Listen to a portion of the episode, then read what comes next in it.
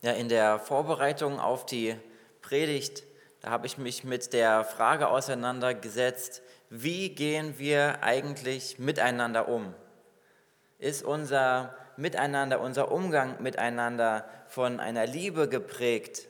Ist der davon geprägt, dass wir einander Respekt und Wertschätzung entgegenbringen? Oder geht es uns so, dass wir eigentlich, wenn wir mal ganz ehrlich sind, ähm, danach streben, unseren eigenen Vorteil dabei herauszuziehen. Und dass die Liebe eigentlich, wenn wir sie uns genau anschauen, erkaltet ist. Sie nicht so ist, wie, wie sie eigentlich sein sollte. Und dass uns vielleicht das Wohlergehen der anderen manchmal ähm, egal ist. In unserer Gesellschaft ist es zumindest so, dass sich da eine zunehmende Lieblosigkeit ähm, breit zu machen scheint. Die, die Reichen werden immer reicher, die Armen immer ärmer. Und da gibt es Unternehmen, die ja, auch im Bereich mit Immobilien zum Beispiel zu tun haben, die schauen danach, dass sie den größten Profit, die größte Rendite machen können. Und ihnen ist dann egal, wie die Miete für, für Mieter aussieht, wie hoch die gestaltet ist und ob die vielleicht ihre Wohnung verlassen müssen, weil sie sich die Miete nicht mehr leisten können. Das, unter, das interessiert die Unternehmen nicht. Sie sind nur an dem Profit interessiert, um ihre Aktionäre auch zufriedenzustellen. Oder da gibt es äh, Casinos, da gibt es ähm, auch Konsumkredite, die, die weitergegeben werden. Und dadurch kommen viele in so eine, sage ich mal, Teufelsspirale rein, Sie fangen an mit, mit einem kleinen Kredit oder mit einem, mit einem Glücksspiel und das, das geht dann immer weiter. Das, wird, das fängt klein an, das wird immer größer und immer weiter und dann landen sie in einer Abhängigkeit davon. Sie werden sozusagen zu Sklaven von diesen Casino-Betreibern oder von ihren Gläubigern. Und die Betreiber von diesen Instituten, die interessieren sich nicht für das Wohlergehen von diesen Leuten, sondern für das Geld von diesen Leuten. Vielleicht denkst du jetzt, ja, das stimmt, das ist etwas, was wir in unserer Gesellschaft beobachten, aber was hat das eigentlich mit uns zu tun? Ist das etwas, was bei uns auch vorkommt? Ist, ich denke, dass es bei uns so ist, dass wir vielleicht nicht nach dem maximalen Profit, nach der maximalen Rendite streben, aber gibt es nicht auch Lieblosigkeit in unseren Reihen? Wir sollten unser Herz einmal auf den Prüfstand stellen und einmal schauen, was ist eigentlich in unserem Herzen? Wie sieht unser Herz aus? Wie ist der Zustand von unserem Herzen? Ist da Liebe in mir, wenn ich da mal hineinschaue? Oder ist da Gleichgültigkeit? Ist da vielleicht sogar Ablehnung oder Hass gegenüber manchen Menschen? Bin ich schnell dabei, andere zu verurteilen, sie auf den Pranger zu stellen? Oder halte ich es vielleicht auch mal aus, wenn jemand eine andere Meinung hat als ich? Wie weit sind wir in unserem Leben von dem entfernt, wie sich Jesus, wie sich Gott unser Leben vorgestellt hat? Unabhängig davon, welche Antwort wir jetzt auf diese Fragen finden, wenn wir über unser eigenes Leben nachdenken, wir alle sind noch nicht am Ziel angelangt. Wir alle sind auf dem Weg. Und für uns alle ist es wichtig, dass wir weiter wachsen in der Barmherzigkeit, auf dem Weg, auf den Gott uns geführt hat. Und das ist auch die Jahreslosung, um die es in dieser Predigt geht. Seid barmherzig, wie auch euer Vater barmherzig ist. Und dieser Vers, der wird uns dieses ganze Jahr begleiten und der steht in Lukas Evangelium in der sogenannten Feldpredigt. Wir lesen in Vers 17, dass Jesus hinabgegangen ist äh, auf das Feld und dort diese Predigt gehalten hat. Es ist jetzt so, dass diese Predigt, wenn man sie sich einmal anschaut, sehr große Ähnlichkeit hat mit der Bergpredigt, die wir in Matthäus Kapitel 5 bis 7 äh, finden. Ähm, und es stellt sich da die Frage, ist das dieselbe Predigt, die da gemeint ist?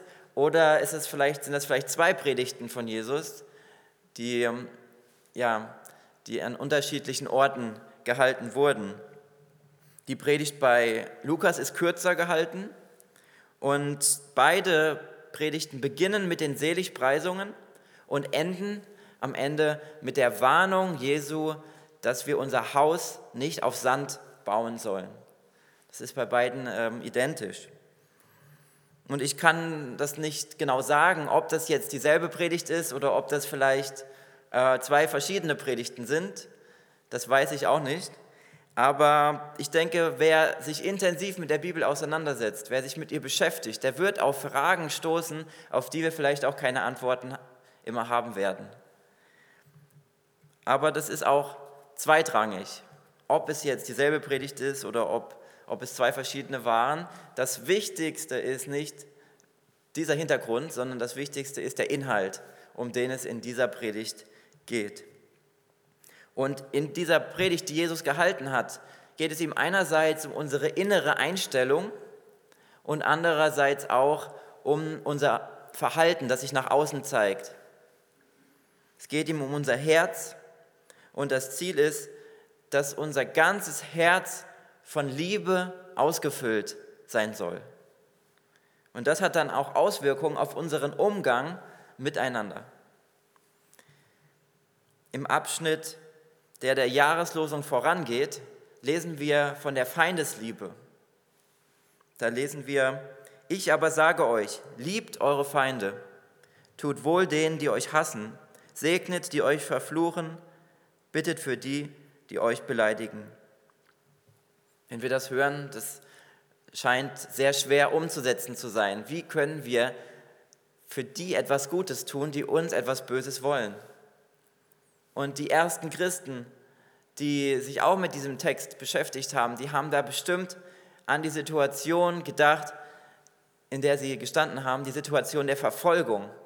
Da waren Menschen, die haben ihn nach dem Leben getrachtet. Die wollten sie umbringen, was sie auch getan haben, und ähm, ins Gefängnis bringen. Und diesen Menschen, diesen Feinden, etwas Gutes zu tun, das können wir aus eigener Kraft nicht umsetzen.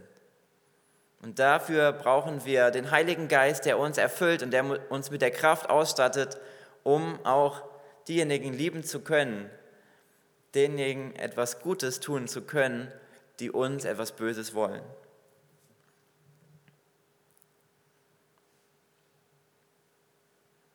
Und Jesus beschreibt in dieser Predigt nicht das, was wir ähm, umsetzen können in unserem Leben aus unserer eigenen Kraft heraus. Wir können diese Bergpredigt oder diese Feldpredigt auch nicht, nicht umsetzen, was da drin steht, wenn wir uns besonders gut anstrengen, dass wir das schaffen. Das sind so hohe Ansprüche, die er da an das menschliche Leben stellt, dass wir das nur erreichen können durch die Kraft des Heiligen Geistes, die in uns wirkt. Nur durch ihn. Und da sind wir auf ihn angewiesen, da sind wir von ihm abhängig, dass er in uns wirkt und bewirkt, dass wir solche Eigenschaften wie zum Beispiel auch Barmherzigkeit ähm, ja, ausleben können. Das können wir aus eigener Kraft nicht schaffen. In der Mitte der Bergpredigt lesen wir diese Aufforderung, seid vollkommen, wie auch euer himmlischer Vater vollkommen ist. Und in der Jahreslosung haben wir gehört, seid barmherzig, wie euer Vater barmherzig ist. Habt ihr bemerkt, welche, äh, welche Ähnlichkeit zwischen diesen beiden Versen da ist? Da haben wir diesen himmlischen Vater, der in beiden äh, Sätzen vorkommt. Und Jesus hat die, die Zuhörer dieser Predigt aufgerufen, vollkommen zu sein und barmherzig zu sein. Das ist beides. So wie unser himmlischer Vater ist. Es geht nicht darum, dass wir irgendwie so werden wie Gott, dass wir selbst Gott werden, sondern dass wir seine Charaktereigenschaften widerspiegeln. Das ist das Ziel. Und durch den Prozess der Heiligung werden wir dem Charakter von Jesus immer ähnlicher. Der barmherzige Gott ruft uns dazu auf, so wie er zu sein, barmherzig. Aber was genau verbirgt sich eigentlich hinter diesem Begriff Barmherzigkeit? Ich habe einmal folgende Definition mir überlegt.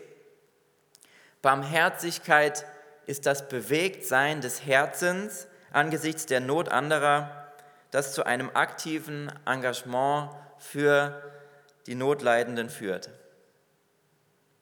Barmherzigkeit ist das Bewegtsein des Herzens angesichts der Not anderer, das zu einem aktiven Engagement für die Notleidenden führt. In anderen Worten, die Not ist unsere Berufung. Wenn wir Notleidenden begegnen, wenn wir sie sehen in ihrer Not, in ihrer schwierigen Situation, dann ist es so, als wenn sie zu uns sprechen, auch wenn sie gar nicht sagen, hilf mir, unterstütze mich. Und in der Bibel lesen wir diese Geschichte vom verlorenen Sohn. Der war in einer Notlage. Da war eine Hungersnot und er wusste nicht, wie er sich ernähren sollte. Er hatte sich so weit von seinem Vater entfernt und er hat das ganze Erbe hat er verschwendet, alles ausgegeben, sodass er gar nichts mehr hatte. Aber dann ist er wieder zurückgekommen er hat diesen, ist wieder diesen Schritt gegangen auf den Vater zu. Und der Vater stand da mit offenen Armen für ihn und war bereit, ihn wieder in Empfang zu nehmen. Niemand ist zu weit von Gott entfernt, als dass er nicht wieder zu ihm zurückkommen könnte. Und der Vater lehnte ihn nicht ab, sondern er empfing ihn mit offenen Armen. Und so hat er ihm seine Barmherzigkeit gezeigt. Eine weitere Erzählung in der Bibel ist die Geschichte von dem barmherzigen Samariter. Alle anderen gingen an diesem notleidenden Mann vorbei. Und wie wir in dem Lied auch gehört haben, der Pfarrer ging an ihm vorbei, der in der Predigt noch darüber gesprochen hatte, wie wichtig das ist, Barmherzigkeit zu üben. Sie gingen an ihm vorbei, an dem Mann, der zusammengeschlagen, halbtot auf dem Boden lag. Allein der Samariter machte sich auf, ging zu ihm und unterstützte ihn. Er half ihm, so gut er konnte, dass dieser Mann wieder ähm, geheilt werden konnte, gesund werden konnte. Der Samariter sah die Not, das sahen auch die anderen, aber der Unterschied war, er entschied sich, auch etwas dagegen zu tun. Er griff ein, er wurde aktiv. Und die Frage steht im Raum, wie in dem Lied, warum werden wir nicht aktiv, wenn wir es nicht werden, wenn es bei uns nicht der Fall ist. Was hindert uns daran, dieser notleidenden Person zu helfen? Der Samariter ignorierte nicht einfach die Notlage des Mannes. Und wir lernen auch von dieser Geschichte, was es bedeutet, barmherzig zu sein. Wir dienen keinem Gott, der uns dazu aufruft, barmherzig zu sein, der es selbst nicht äh, gezeigt hätte, der es selbst nicht demonstriert hätte. Er selbst war barmherzig zu uns. Und er hat uns seine Barmherzigkeit auf viele Arten und Weisen demonstriert und gezeigt. Es gibt viele barmherzige Taten, die Gott ähm, gemacht hat. Zum Beispiel hat er die Nachkommen Josefs aus Ägypten, aus der Sklaverei herausgeführt. Er hat die Notlage gesehen und er hat, sie, ähm, er hat ihnen Mose geschickt, der sie dann da herausgeführt hat aus dieser Notsituation. Sie wurden unterdrückt, sie wurden ausgenutzt, aber Gott hat sie befreit. Und Gott hat sich auch über die Stadt Ninive erbarmt. Er hat seinen Propheten Jona dorthin geschickt, dass er die Zerstörung Ninives ausrufen sollte, das Gericht Gottes. Aber dann sind die Menschen umgekehrt und haben sich entschieden, Gottes Wegen zu folgen und haben ihr, ihr Leben Gott zur Verfügung gestellt. Und dann hatte Gott Erbarmen mit ihnen und das, Ur, das Unheil ist nicht über diese Stadt gekommen. Gott hat auch dadurch seine Barmherzigkeit demonstriert. Aber vielleicht er hat viele Dinge getan, äh, wo wir seine Barmherzigkeit sehen, aber vielleicht die größte Tat, die er vollbracht hat, seine größte barmherzige Tat war, als er Jesus Christus in die Welt gesandt hat. Und daran erinnern wir uns, jetzt vor kurzem stand uns das vor Augen durch Weihnachten, dass Jesus als Baby in der Futterkrippe in Bethlehem geboren wurde und so in die Welt gekommen ist. Und damit hat Gott uns seine Barmherzigkeit gezeigt. Wir lesen in Johannes 3, Vers 16. Und so sehr hat Gott die Welt geliebt, dass er seinen einzigen Sohn gab, damit alle, die an ihn glauben, nicht verloren gehen, sondern das ewige Leben haben.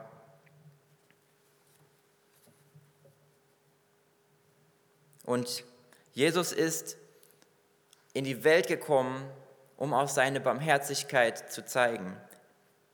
Er ist als Arzt in die Welt gekommen, um sein Dienst bestand darin, Menschen zu heilen. Jesus sagte, nicht die Gesunden brauchen den Arzt, sondern die Kranken. Ich bin nicht gekommen, um Gerechte zu rufen. Ich bin gekommen, um Sünder zur Umkehr zu rufen. Jesus sah die körperliche Not der Menschen und wir lesen von ihm, dass, dass er Blinde geheilt hat, dass er Lahme gehend gemacht hat, dass er Taube hörend gemacht hat, dass er die Aussätzigen befreit hat von ihrem Aussatz, dass er die Toten auferweckt hat. Er hat die körperliche Not der Menschen gesehen und hat etwas dagegen unternommen. Aber er hat auch die geistliche Not der Menschen gesehen und er hat auch ihnen die Sünden vergeben. Er hat auch ermöglicht, dass, Gott, äh, dass Menschen wieder Frieden mit Gott haben können. Ein, zwei, ein, ein weiteres Zeichen der Barmherzigkeit Gottes war dann die Sendung des Heiligen Geistes an Pfingsten, dass er ihn gesandt hat auf die Jünger. Und mit der Kraft des Heiligen Geistes können auch wir Barmherzigkeit Raum in unserem Leben geben. Aber warum sollten wir das eigentlich tun? Warum sollten wir eigentlich barmherzig sein?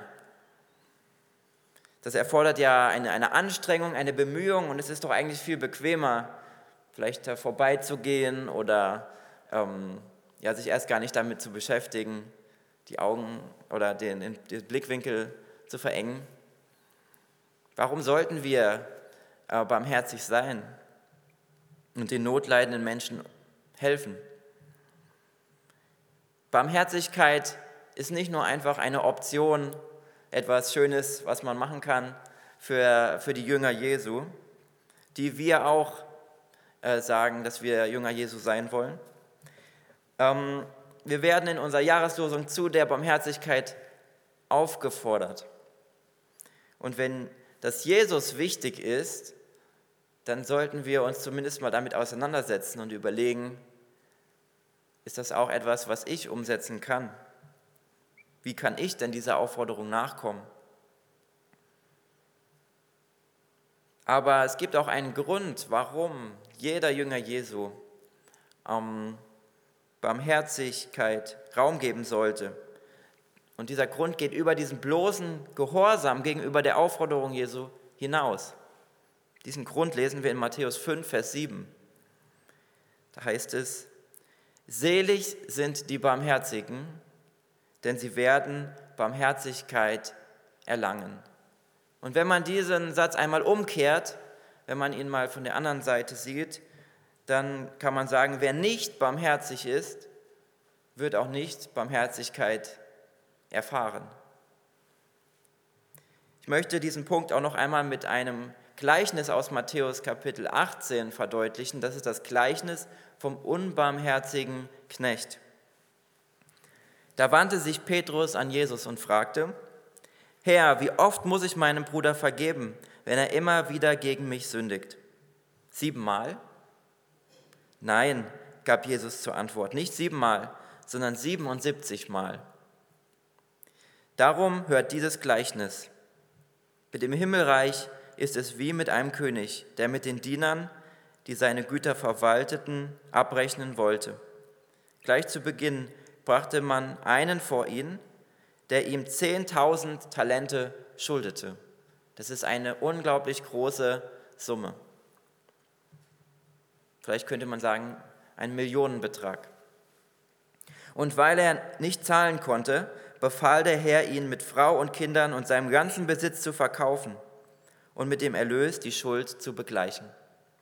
Der Mann warf sich vor ihm nieder und bat auf den Knien, Hab Geduld mit mir, ich will dir alles zurückzahlen.